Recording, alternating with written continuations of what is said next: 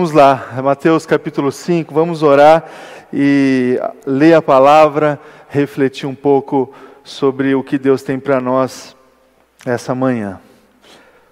Feche teus olhos, vamos orar. Senhor Deus, Pai, nós colocamos a nossa vida agora diante do Senhor, a nossa, o nosso coração, a nossa fé diante de Ti e pedimos que o Senhor esteja pela força, pela ação, do Teu Espírito Santo falando conosco, Deus, falando com seus filhos e filhas que estão aqui nesse lugar, que o Senhor esteja nos alimentando, que o Senhor se faça presente a partir da exposição, da leitura, da reflexão da Sua palavra. Essa é a nossa oração, em nome de Jesus.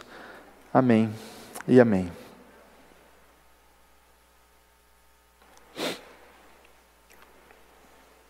Então, Mateus capítulo 5. A gente vai ler do primeiro verso até o 12. Um texto, o texto que diz assim: Vendo as multidões, Jesus subiu ao monte e se assentou.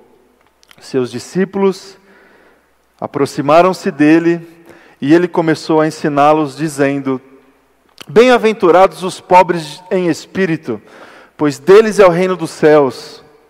Bem-aventurados os que choram, pois serão consolados. Bem-aventurados os humildes, pois ele, eles receberão a terra por herança. Bem-aventurados os que têm fome e sede de justiça, pois serão satisfeitos. Bem-aventurados os misericordiosos, pois obterão misericórdia. Bem-aventurados os puros de coração, pois verão a Deus. Bem-aventurados os pacificadores, pois serão chamados filhos de Deus. Bem-aventurados os perseguidos por causa da justiça, pois deles é o reino dos céus. Bem-aventurados serão vocês, quando por minha causa os insultarem, os perseguirem e levantarem todo tipo de calúnia contra vocês. Alegrem-se e regozijem-se, porque grande é a sua recompensa nos céus, pois da mesma forma perseguiram os profetas que viveram antes de vocês até aqui. Irmãos, nós estamos já desde o domingo passado conversando sobre é, um novo sentido que a gente pode trazer nesse mês de dezembro para o Natal. A gente, a gente entra no mês de dezembro e parece que no, no dia 1 de dezembro a gente já olha para o dia 25 lá, né, para a data mais famosa do mês, para esse período do ano que está fincado no calendário cristão, como aquele dia que a gente comemora o nascimento de Jesus, mas também é um dia, um feriado, uma data que a sociedade comemora, a sociedade se organiza em torno de, desse período do Natal e também é, do final de ano. Então a gente experimenta. É, sentimentos, a nossa agenda muda, ou parte da nossa agenda muda, algumas coisas são definidas, orientadas, direcionadas a partir dessa data do Natal. Sentidos é, são colocados para nós. Então a gente tem é, reflexões muito particulares a respeito dessa data. A gente tem movimentações comerciais muito particulares que fazem parte dessa data. E temos é, na nossa vida cristã, na nossa caminhada de submissão a Jesus Cristo, uma data importante também para celebrar, para é, valorizar, priorizar na nossa caminhada. No meio dessas reflexões todas, no contexto bíblico, no contexto da nossa caminhada de vida cristã e também no contexto da nossa sociedade a respeito do Natal, que eu estou aqui propondo algumas reflexões para a gente tentar é, direcionar a, a nossa vida, a nossa caminhada ao longo desses dias, para que essa caminhada em torno dessa data do Natal seja uma caminhada de edificação uma caminhada de aprendizado, uma caminhada de desfrute daquilo que Deus tem preparado para nós. Conversei com vocês para aqueles que estiveram aqui no domingo passado sobre compulsões. E o como as compulsões elas fazem parte da nossa vida é, durante toda a época do ano, mas o como elas são muito mais experimentadas, evidenciadas nessa época do ano. Citei algumas delas aqui que a gente experimenta nessa época do ano: compulsão por comida, compulsão por compra, compulsão por bebida, compulsão por trabalho. Tem gente que trabalha no dia 25 já viu? Já passou ali na Paulista no, no, dia do Natal? Você vê um monte de escritório aceso assim, você fala, meu, tem gente trabalhando agora. Gente que, que é compulsivo por trabalho, gente compulsivo por droga, por bebida. Nessa época do ano, parece que as pessoas têm que extravasar, fazer tudo que elas não fizeram ao longo do ano, e aí isso muito mais para o final do ano, ali no ano novo. E aí, em cima desse cenário, desse aspecto, a gente refletiu sobre como que Jesus pode ser para nós é, uma presença que traz vida plena para nós. Porque o que são as compulsões senão a expressão de um vazio dentro de nós? O que são as compulsões senão é, aquela sensação que a gente tem que a nossa vida está oca e que a gente precisa preencher esse espaço com algum tipo de comportamento. E aí a gente se entrega a algum tipo de é, comportamento compulsivo. A gente pode, no meio disso tudo, olhar para a palavra e verificar, constatar que Cristo é vida plena para nós, que Cristo preenche esse espaço que às vezes a gente tenta preencher com outros tipos de comportamentos. Hoje eu queria conversar é, com vocês sobre alegria, sobre felicidade, em cima também de um contexto específico que a gente experimenta também nessa época do Natal. Conversava também no domingo passado como, além das nossas compulsões, a gente experimenta certa alegria provocada nesse contexto de final de ano. Parece que a gente precisa, depois de um ano que a gente vivenciou cheio de desafios, de dificuldades, algumas perdas, algumas ausências, e aí de repente a gente chega no final do ano, a gente se sente meio que pressionado a se alegrar, a festejar por algumas conveniências assim, familiares, é, profissionais da empresa. Existe esse ambiente de fustigar, de simular alegrias e felicidades nessa época do ano e também na nossa vida como um todo. O como que esse, esse conceito da alegria e da felicidade, ele nunca foi assim um conceito muito claro no nosso coração. O como esse alvo que a gente estabelece na nossa vida de contentamento, de felicidade, de alegria, o como que às vezes uh, ele se coloca no meio da nossa caminhada de uma forma desequilibrada diante do conceito de alegria, de contentamento e de felicidade que a gente encontra nas escrituras sagradas. Se tem algo que destoa muito entre o que a gente pensa e vive e o que a palavra de Deus apresenta para nós, é o conceito da alegria e o conceito da felicidade. Para nós, via de regra, a tendência que existe dentro do nosso coração é desfrutar de alegria, de felicidade a partir de uma lógica retributiva. O que, que isso significa? Alegria, felicidade são as respostas positivas, esperadas, diante das expectativas que a gente tem em relação à nossa vida, aos nossos investimentos, aos nossos relacionamentos, aos nossos recursos, ao nosso trabalho. Então, se eu obtenho respostas positivas esperadas diante dessas coisas, eu chego à conclusão que eu estou feliz. Então, se está tudo bem no trabalho, eu estou feliz, estou contente, estou alegre.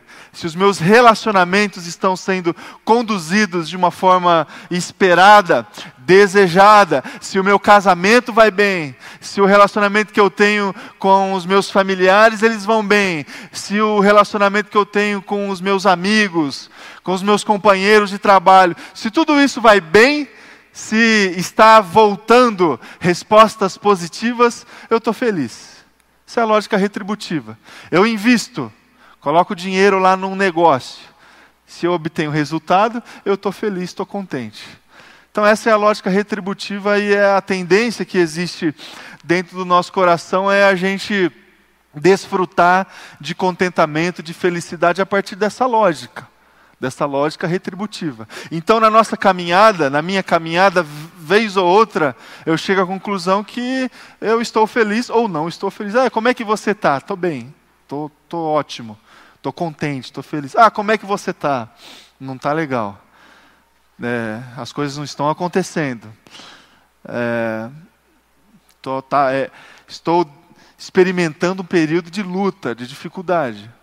É, irmãos, o que a gente aprende das Escrituras Sagradas é desfrutar de uma alegria, de uma felicidade que não depende, que não depende.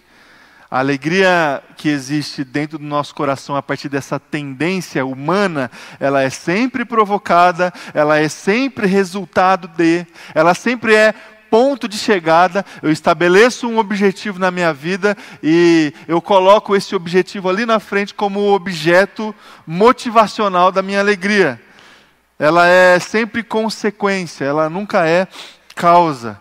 Felicidade para a maioria das pessoas, ela a, acontece a partir de uma experiência, experiência, e nunca é a partir de um estado de ser. Por isso que tantas vezes a gente utiliza essa expressão, eu estou feliz, e poucas vezes a gente usa a expressão, eu sou feliz. Sou feliz. No Evangelho de Jesus, a gente precisa romper com essa lógica retributiva da felicidade, conseguir desfrutar dessa alegria como um estado de ser, sem condições, sem é, pré-requisitos. Uma caminhada sobrenatural, lógico.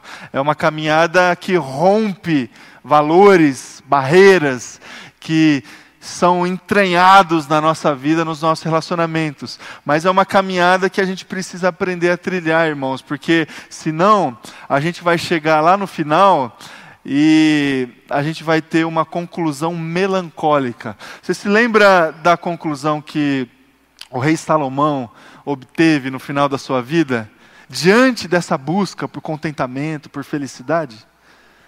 Abre aí a sua Bíblia comigo no livro de Eclesiastes capítulo 2.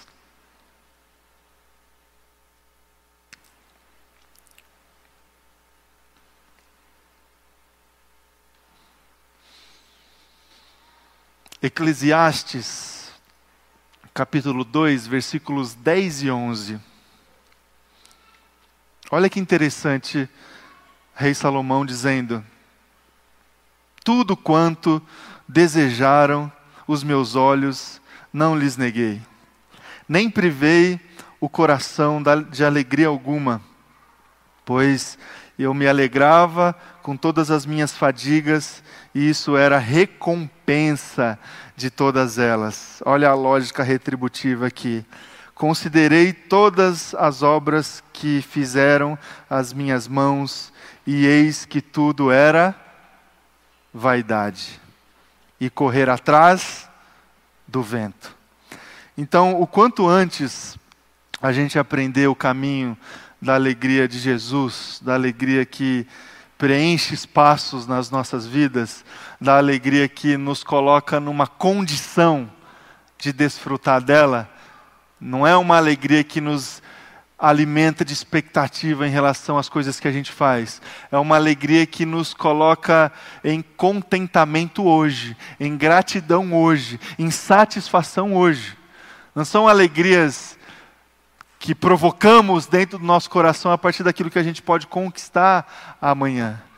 Então, ah, o quanto antes a gente aprender esse caminho das bem-aventuranças, das alegrias que vêm da parte da palavra de Deus, eh, o quanto antes a gente vai conseguir desfrutar dessa direção nova que vem de Cristo Jesus. Então, eu aproveito esse final de ano essa época do Natal, esses dias que antecedem a celebração do nascimento de Cristo Jesus, para apresentar no meio desse contexto onde as pessoas estão procurando simular contentamento, alegria, felicidade, eu apresento para vocês uma nova direção, a direção que vem da palavra para que a gente consiga desfrutar de alegria e de contentamento que vem do Senhor. A gente olha para Jesus, a gente olha para o nascimento de Jesus, a gente olha para o menino Jesus, nós olhamos para as promessas que foram feitas nas Escrituras Sagradas por Jesus, pelo Messias, e a gente pode receber dessa experiência de olhar para a palavra um caminho seguro para atingir esse estágio do contentamento e da felicidade. A gente leu aqui um texto do Evangelho de Mateus, capítulo 5, o conhecido Sermão do Monte. As primeiras palavras de Jesus, essa proclamação de verdades profundas, a partir da sua essência, colocando para nós um novo estilo de vida. O que é o Sermão do Monte, se não um novo jeito de viver, uma nova forma de enxergar as coisas uma nova maneira de olhar para os nossos relacionamentos, para a nossa fé, para as nossas movimentações na direção do Senhor, para o nosso amigo, para o nosso inimigo, para o nosso casamento, para a nossa família, tudo isso, todos esses aspectos que fazem parte da nossa caminhada cristã, Cristo coloca na mesa no Sermão do Monte, como quem diz assim: o meu jeito é esse aqui a minha forma de ver o mundo, minha forma de se relacionar com as pessoas, a minha forma de agir com os recursos, com o dinheiro, a minha maneira de desfrutar da presença de Deus, a minha maneira de desfrutar de alegria, de felicidade, de contentamento é essa. Sermão do Monte, Mateus capítulo 5, capítulo 6. E o que é então felicidade a partir de Jesus? O que é alegria? Quem são as pessoas felizes de fato? Quem são as pessoas que desfrutam do contentamento que vem da parte do Senhor? Quem são os bem-aventurados? Os bem-aventurados, em primeiro lugar, são os pobres em espírito. Os pobres em espírito. E aí aqui a gente já começa a redefinir muita coisa, muita coisa. Porque existe também no nosso coração aquela velha máxima que a alegria está completamente relacionada com riqueza, com recurso, com obtenção de recurso. E aí aqui Jesus no Sermão do Monte, ele já inverte completamente essa ideia e ele diz: "Felizes são os pobres em espírito". Os pobres em espírito são aqueles aquelas pessoas que sabem que não tem nada para oferecer, que não tem nada para contribuir, que não tem nada para dar. São aquelas pessoas que reconhecem que toda força, todo dom, toda direção, todo desfrute, todo contentamento vem de fora.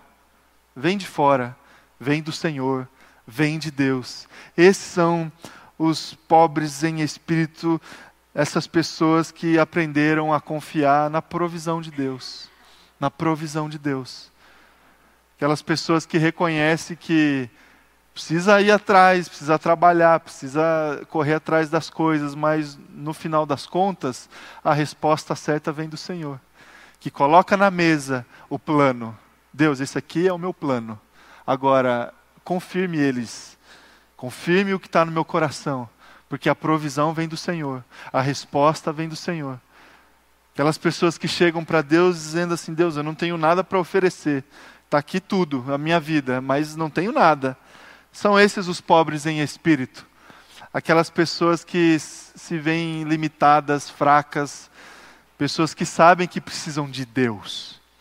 Pessoas que sabem que, apesar do dinheiro no bolso, esse dinheiro que está no bolso não vai servir para pagar alegria, contentamento e felicidade. Vai pagar outras coisas. Vai pagar a viagem, vai pagar o carro novo, o apartamento novo, pai, essas coisas pagam. Mas alegria mesmo, felicidade não paga. Não paga. Então, bem-aventurados os pobres em espírito, esses são felizes. Segundo a palavra também, quem são os felizes? Felizes são, em segundo lugar, os que choram. Irmãos, é, Vamos supor assim, seu aniversário, na época de Jesus. Você vai lá comemorar o seu aniversário. Você organiza, você chama os convidados, chama a sua família. E como você conhece Jesus, você chama Jesus para dar uma palavra. É, seria muito arriscado você fazer isso, irmãos. Porque você pensa assim: ah, meu aniversário, festa, alegria. Jesus vai dar uma palavra aqui, vai apontar as minhas qualidades. É, a, a, é, seria muito arriscado se a gente fizesse isso, porque Jesus ele trabalha a partir da sinceridade do nosso coração, a partir da realidade da vida. Então, é, se a gente chamasse Jesus para uma conferência de vida cristã, uma, um, um simpósio para ele pregar, ser um dos preletores, Jesus fala sobre felicidade para nós. E aí Jesus chega no simpósio, na, na conferência, e diz assim: ó, felizes são os pobres, em primeiro lugar. Segundo lugar, felizes são os que choram. Como assim? Quem chamou esse sujeito aí para falar nessa conferência? Ele inverte completamente, irmãos, os valores que, que a gente normalmente tem experimentado.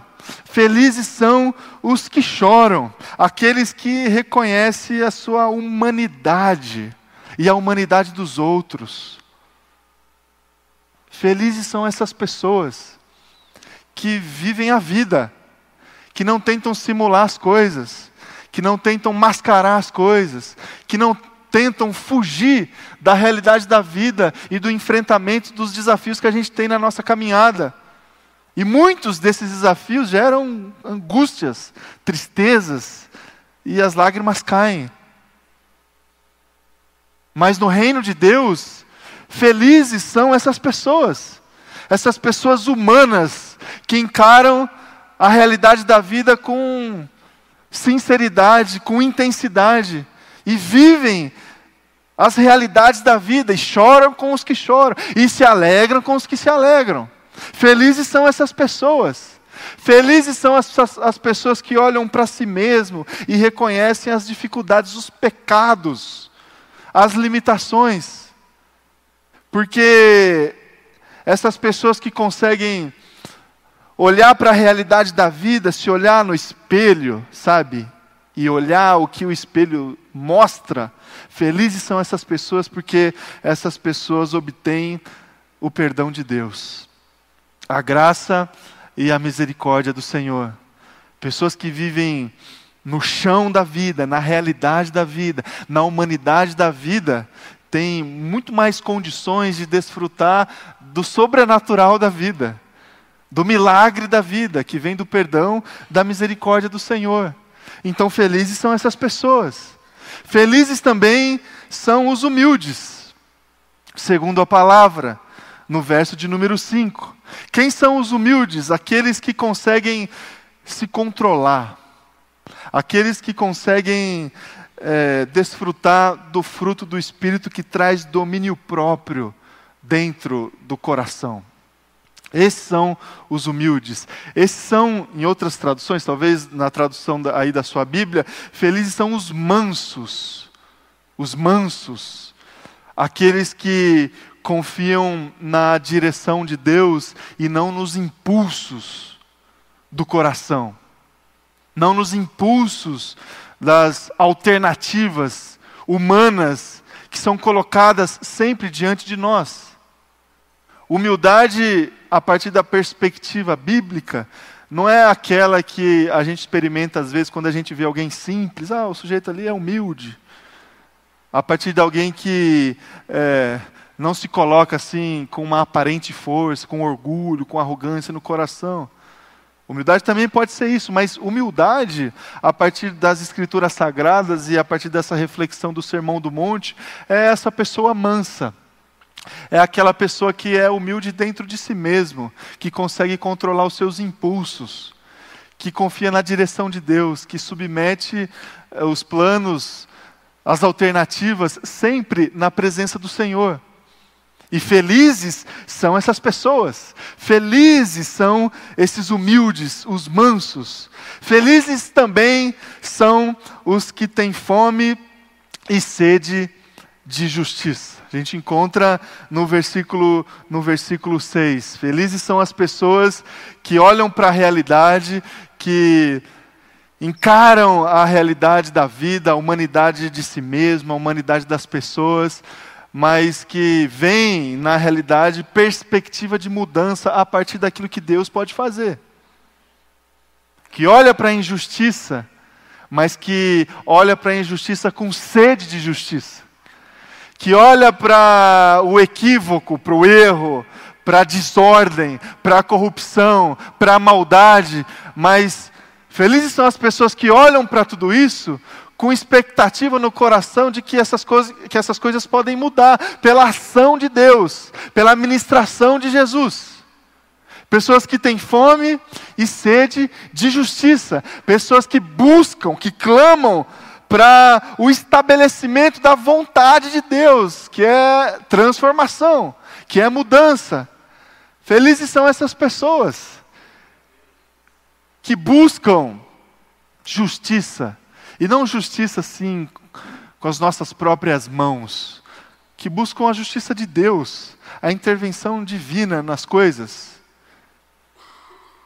Felizes são as pessoas que olham para as realidades negativas, desafiadoras da vida e clamam por Jesus, e clamam por uma intervenção de Cristo. Pessoas que têm fome e sede de justiça. Felizes são é, os misericordiosos, versículo 7. Quem são os misericordiosos? São aquelas pessoas que conseguem se colocar no lugar das outras pessoas, que conseguem desfrutar de compaixão, que confiam no amor de Deus. Misericórdia, misericórdia.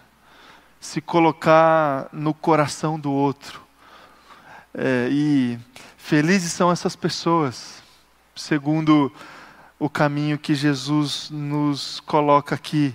Felizes são os puros de coração. Felizes são os puros de coração, aqueles que confiam na graça de Deus.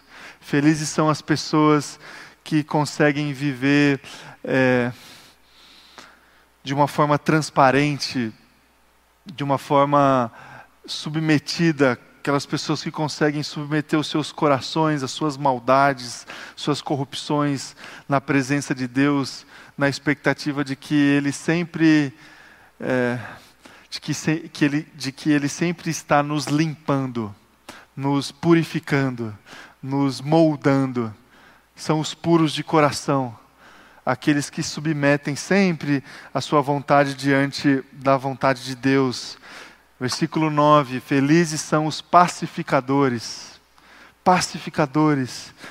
E eu conversei com vocês aqui há uns três domingos atrás, o como que a gente precisa se colocar na nossa sociedade é, a partir da nossa postura, a partir daquilo que a gente fala, a partir daquilo que a gente faz, a partir daquilo que a gente compartilha nos nossos relacionamentos, o como que a gente precisa se colocar de alguma forma para estancar todo tipo de processo que gera violência.